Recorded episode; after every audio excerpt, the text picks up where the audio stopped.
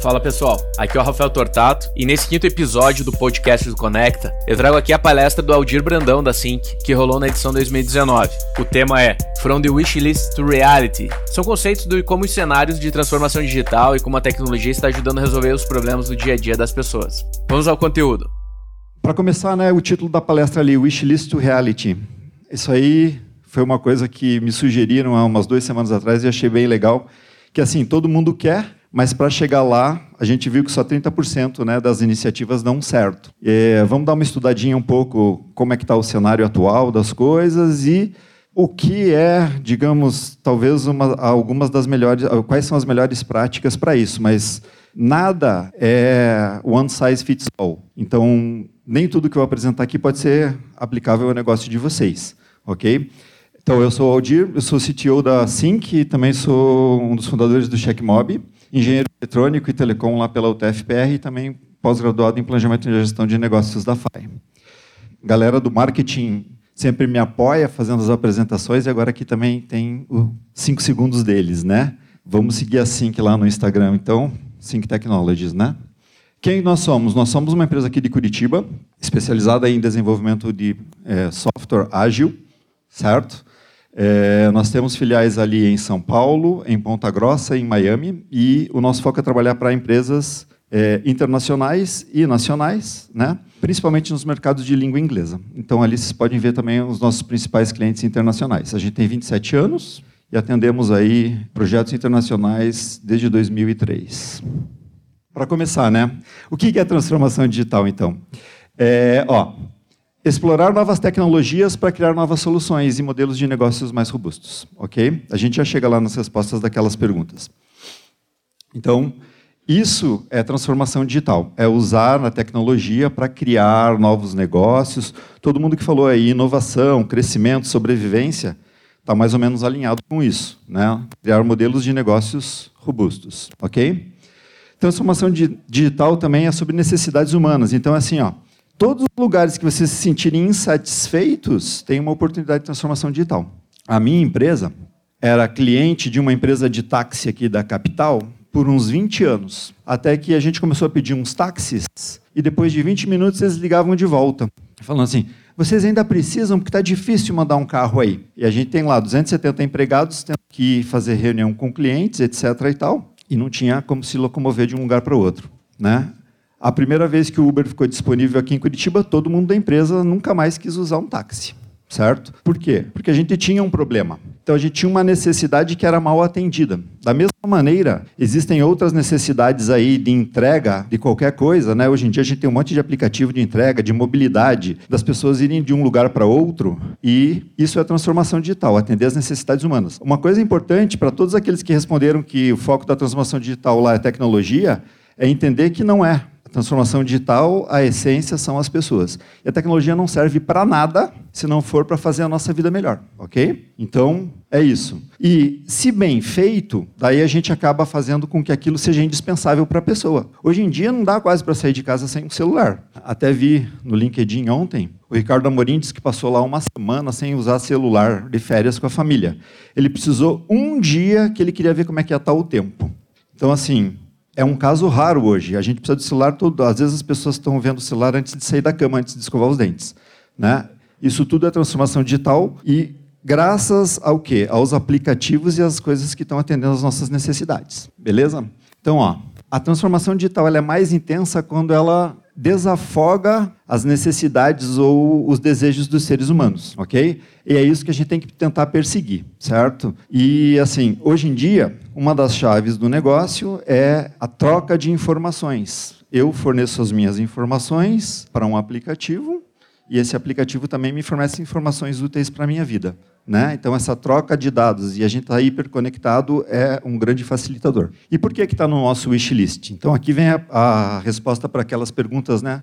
Essencialmente por dois grandes motivos. O primeiro é sobrevivência. Imagine que a gente está no meio do deserto e a gente precisa achar um oásis. Hoje, é, para os negócios estabelecidos, esse é o cenário.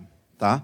A gente tem uma concorrência cada vez maior, a gente tem margens de lucro diminuindo, etc. E a transformação digital é esse oásis aí para os negócios já estabelecidos. Para vocês, para esse mundo de startup, é a questão da oportunidade, né?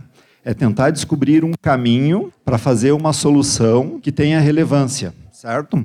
Então, essas duas coisas eu acho que são os maiores drivers da transformação digital atualmente, que é a sobrevivência das empresas e as novas oportunidades. Mas assim, não é para ficar rico. Se a gente quiser bolar alguma coisa para ficar rico, não é o caminho. O que a gente precisa é de propósito. A gente precisa resolver o problema das pessoas, aquilo que eu falei lá anteriormente. Né? Por que, que a Apple é a Apple? Por que, que o Uber é o Uber? Google é Google e todos os outros cases que a gente tem aí? Porque resolveram problemas das pessoas.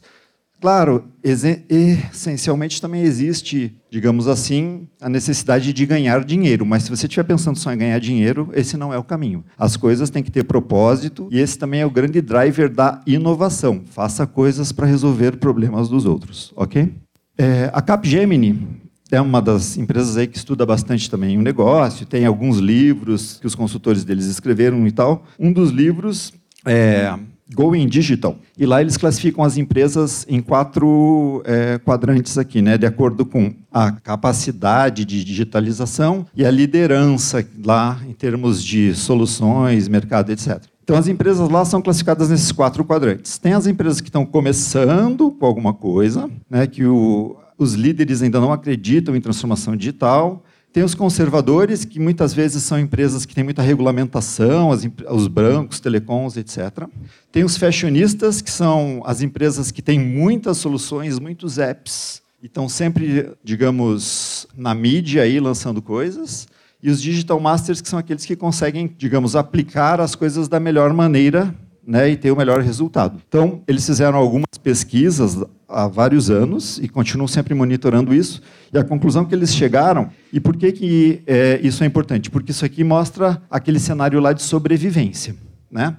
Então, ó, olha o resultado aqui. Ó. Quem consegue ser mais digitalizado consegue vender mais os grandes líderes lá de digitalização, de soluções digitais e tal, conseguem vender 9% acima da média das empresas. Aqueles fashionistas conseguem vender 6% acima da média. E os demais aqui, normalmente, estão abaixo da média em termos de venda, custo de venda, etc.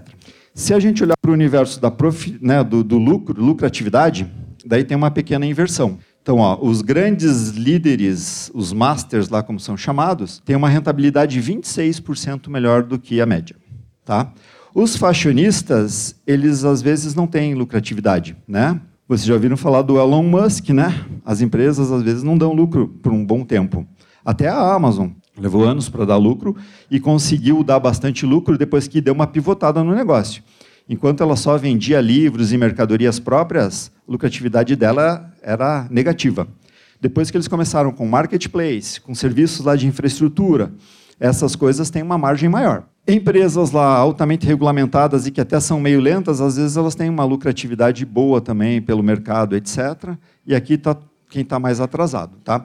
Então, em termos de sobrevivência, esse aqui é a explicação. Por que, que vale a pena investir? Por que, que grandes empresas ficam fissuradas, né? Porque se elas conseguirem fazer o caminho, isso vai poder garantir a sobrevivência delas, investimentos, etc. Ok? Então, esse aqui é um dos motivos aí relacionados com a sobrevivência. Mas é um desafio muito grande para empresas estabelecidas e mesmo para as startups. Tanto que ó, o índice lá ó, de sucesso está na faixa pouco abaixo de 30%, né? na faixa ali dos 30%. Tá? Por quê? Porque a gente vai ver na sequência, todo esse processo ele é um processo mais cultural do que tecnológico. Por que, que isso é relevante hoje? Né? Por que, que transformação digital é algo relevante hoje? Eu falei para vocês ali, ó, a primeira transformação digital que eu vivi faz uns. Eu vou ter que me entregar, mais uns 30 e poucos anos. Que foi quando eu entrei no segundo grau, na minha aula de português, tinha que fazer uma palestra. Você tinha que escolher um tema e fazer uma palestra. E daí eu peguei uma revista lá da época e eu li um negócio que não existia no Brasil ainda: CD de música. Vai chegar ao Brasil daqui uns seis meses esse negócio. Não vamos mais ter discos de vinil. Então, essa foi uma das primeiras transformações digitais da minha vida lá, quando eu tinha uns 14, 15 anos. Eu ficava imaginando e querendo comprar um negócio daqueles. Então, a gente pensa também que transformação digital é uma coisa nova, mas não é. Esse processo de digitalização ele vem acontecendo ao longo dos anos, já há bastante tempo, E esse é um dos passos lá da transformação digital da indústria da música, né? Abandonar os discos de vinil e a criação dos CDs, ok?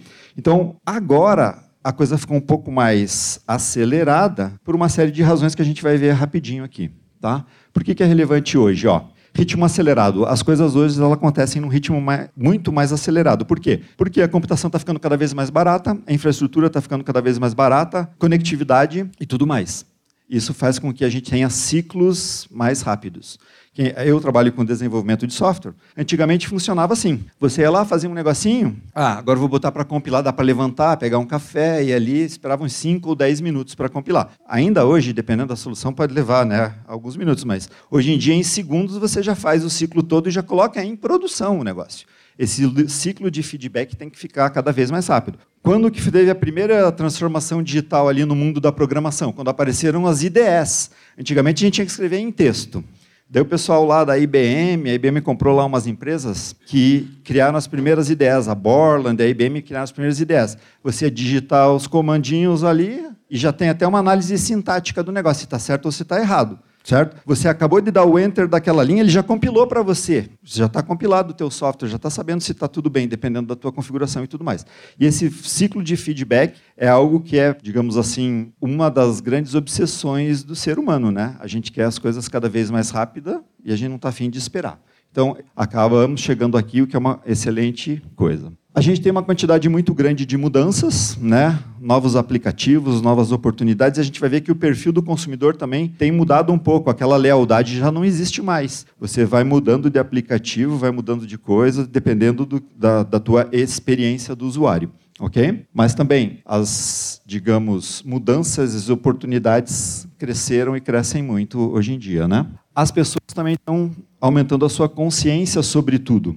Antigamente a pessoa ficava insatisfeita. Hoje, por exemplo, fui num almoço de despedida lá de um colega nosso. Daí olha a história que eu escutei. Uma das pessoas que estava nesse almoço relatou que recebeu a conta da internet e estava errado. Ligou para a empresa de internet. Muito bem.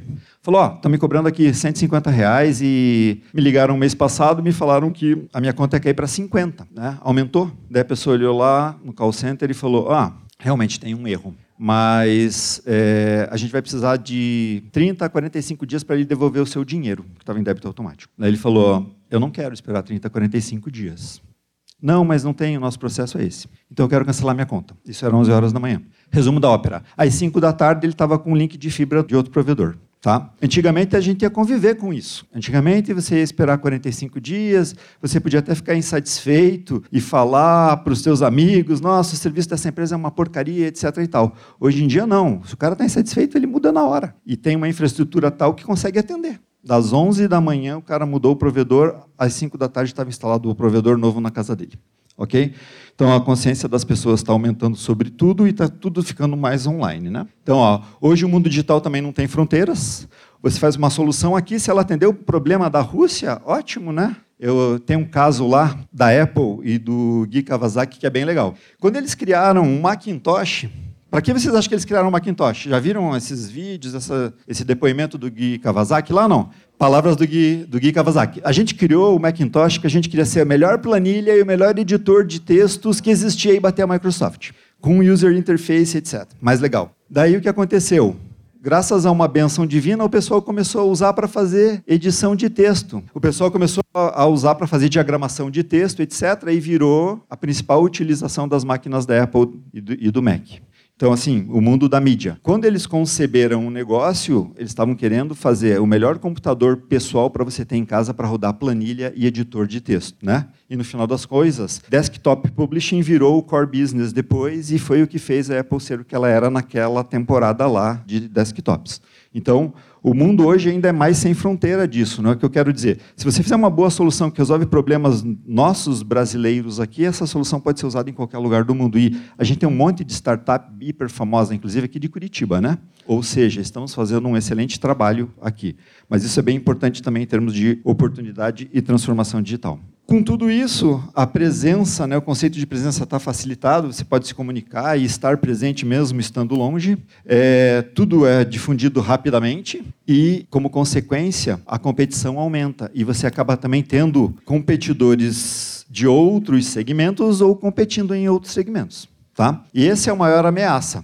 Também tem uma história lá do pessoal que vendia gelo nos Estados Unidos. Cortavam gelo da, dos lagos e depois é, vendiam isso. Eles não foram aniquilados por pessoas que vendiam gelo, eles foram aniquilados por quem criou o refrigerador. E a concorrência maior e mais preocupante vem de outros segmentos, como a Apple fez com a Nokia e outros fabricantes de celulares aí, Ericsson, Siemens e tudo mais, né? Então, essa competição que vem de outros setores é uma ameaça e uma oportunidade para todo mundo. OK, ó. Então veja, o que, que mudou e o que, que muda hoje em dia? O Airbnb, que é o ou o Booking.com, né? São os maiores providers de acomodação, e aqui a gente tinha também casos aqui curitibanos, né? Não tem nada, não tem um, um imóvel. O Alibaba não tem uma mercadoria. Facebook, que é a maior empresa de mídia, não tem um jornal, não tem uma televisão, não tem nada. E o Uber não tem um carro. Né? Então essas mudanças destruíram mercados e segmentos, certo? E não eram empresas desse setor, não eram focadas nesse setor. Então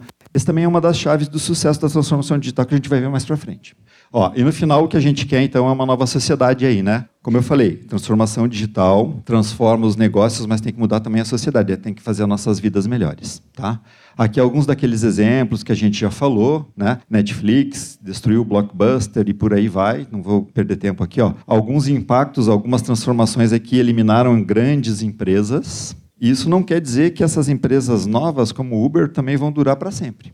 E aqui, ó, os seis ciclos de transformação da indústria da música. Então, para CD, depois para MP3, daí tinha um Napster, peer-to-peer. Depois a Apple começou a vender música por um dólar. E agora a gente paga 5, 6 dólares para ouvir quantas músicas a gente quiser. Né? Isso aqui é o, digamos, supra-sumo da transformação digital, que é a transformação digital das transformações, ou as várias gerações aí. E como transformar, então, o sonho de transformação digital em realidade? Não tenho uma resposta não existe o santo graal. O que a gente tem aí para compartilhar aqui é a nossa experiência. É o que a gente já fez, o que a gente vem fazendo e talvez funcione bem para vocês, talvez não funcione, ok? Mas vamos lá então. Mais uma vez reforçando, isso é tão importante, né, que vale a pena ficar martelando e falando várias vezes aqui, ó. As coisas não são baseadas em tecnologia, né? Elas são baseadas em pessoas, em audiências, em públicos e nas suas necessidades. Toda vez que a gente tiver uma pessoa insatisfeita com algo, aquilo ali tem uma oportunidade de transformação digital, com todas as histórias aí que eu já falei. É importante que vocês entendam também que isso é um mindset. Quem aí é, fica andando de patinete elétrico, levanta a mão. Tem chance melhor de fazer transformação digital vocês. Quem abriu sua conta num banco digital pelo celular? Opa, vocês também têm boas chances. O que mais? É... Quem tem fone Bluetooth? Então, ó, é uma mudança cultural e a gente tem que incentivar essa mudança cultural nas nossas empresas, seja ela uma startup ou seja ela uma empresa bem consolidada, com 27 anos, ou 50 ou 100 anos. Tá? A gente também tem que ter a liderança certa e os talentos certos. E assim, hoje em dia, com toda essa diversidade de tecnologias, culturas, negócios, etc. e tal, a gente precisa de times multifuncionais. Então, esse nosso talento, essa nossa liderança tem que entender isso e não pode querer só ovelhinha dentro da empresa. Não pode estar todo mundo com aquele casaquinho branquinho de lã branca, todo mundo igual. A gente tem que ter diversidade de pensamento, diversidade de skill e tudo mais, né?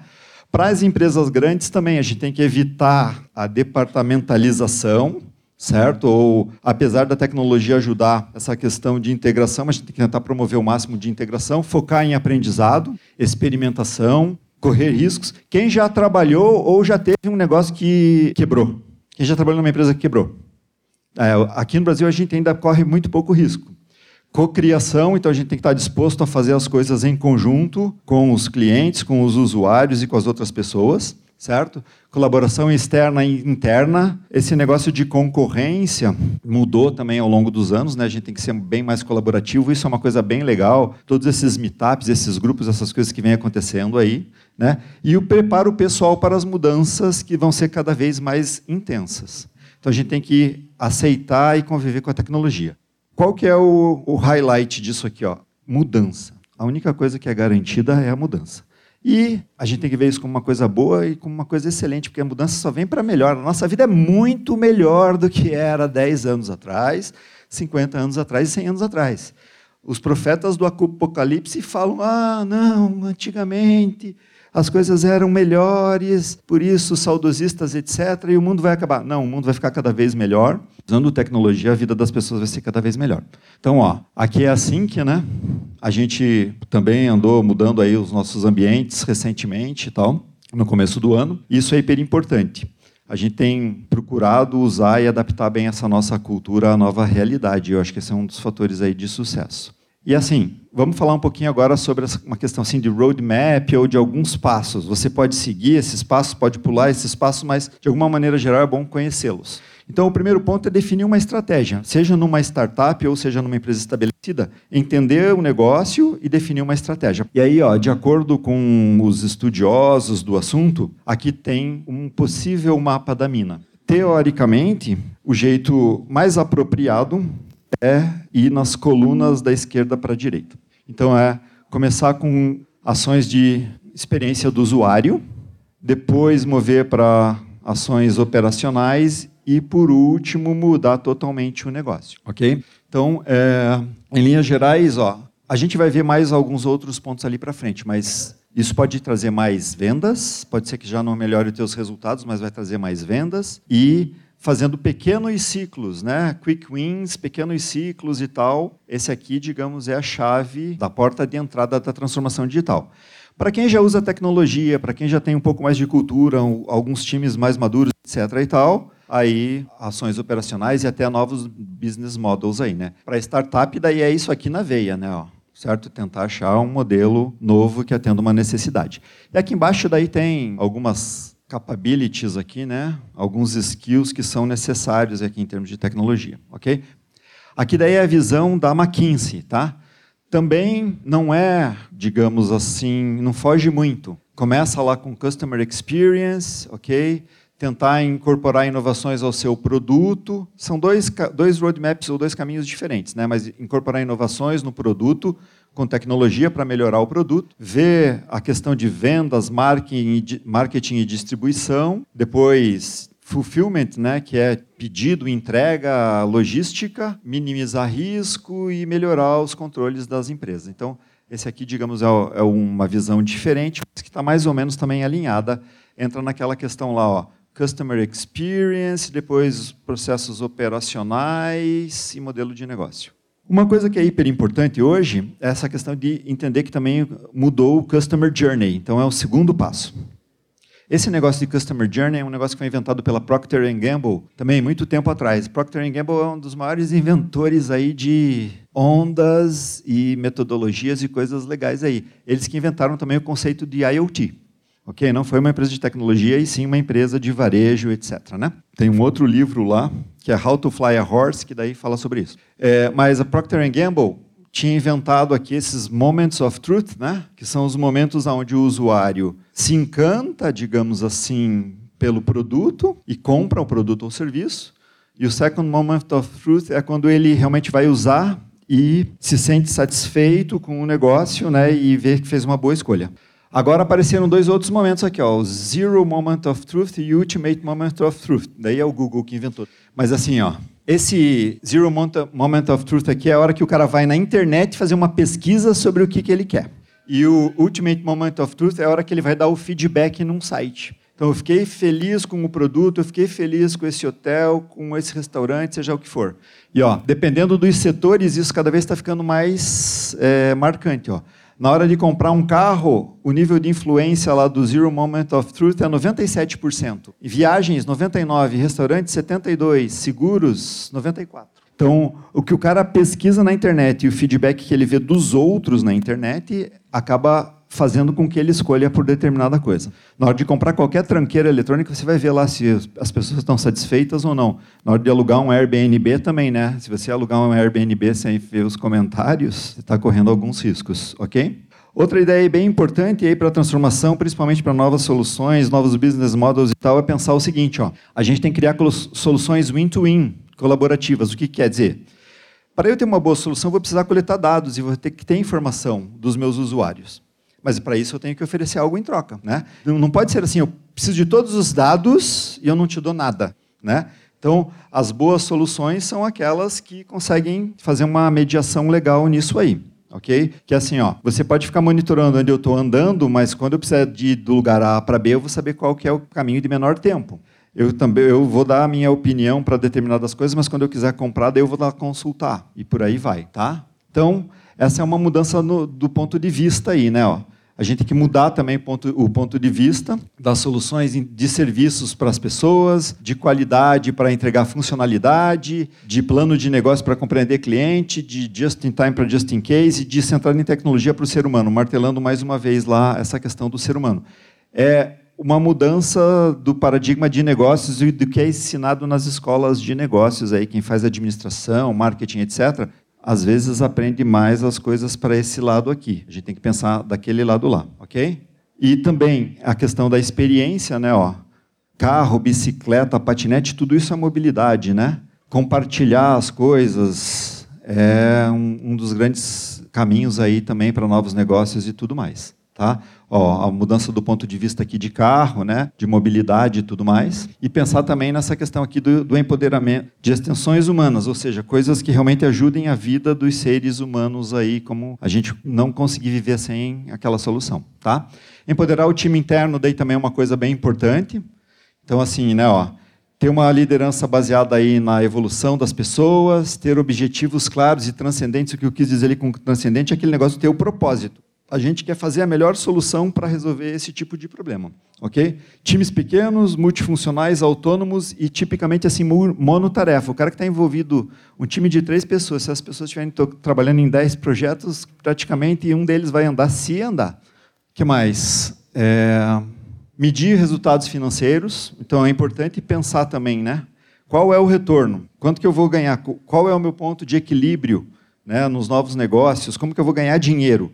Aqui os americanos eles martelam muito nessa visão aqui. Qual que é o resultado esperado? Por mais que inicialmente seja prejuízo, mas quando eu tiver tanto, eu vou ter que investir tanto e meu retorno vai ser tanto, tá? Então ter essa visão sobre resultado financeiro é sempre importante, retorno de investimento e tudo mais. E por último, assim, ó, entender que o usuário mudou, a perspectiva deles também mudou e que a gente precisa usar novas técnicas na hora de criar essas soluções. Né? Então, usar design thinking, Scrum, certo?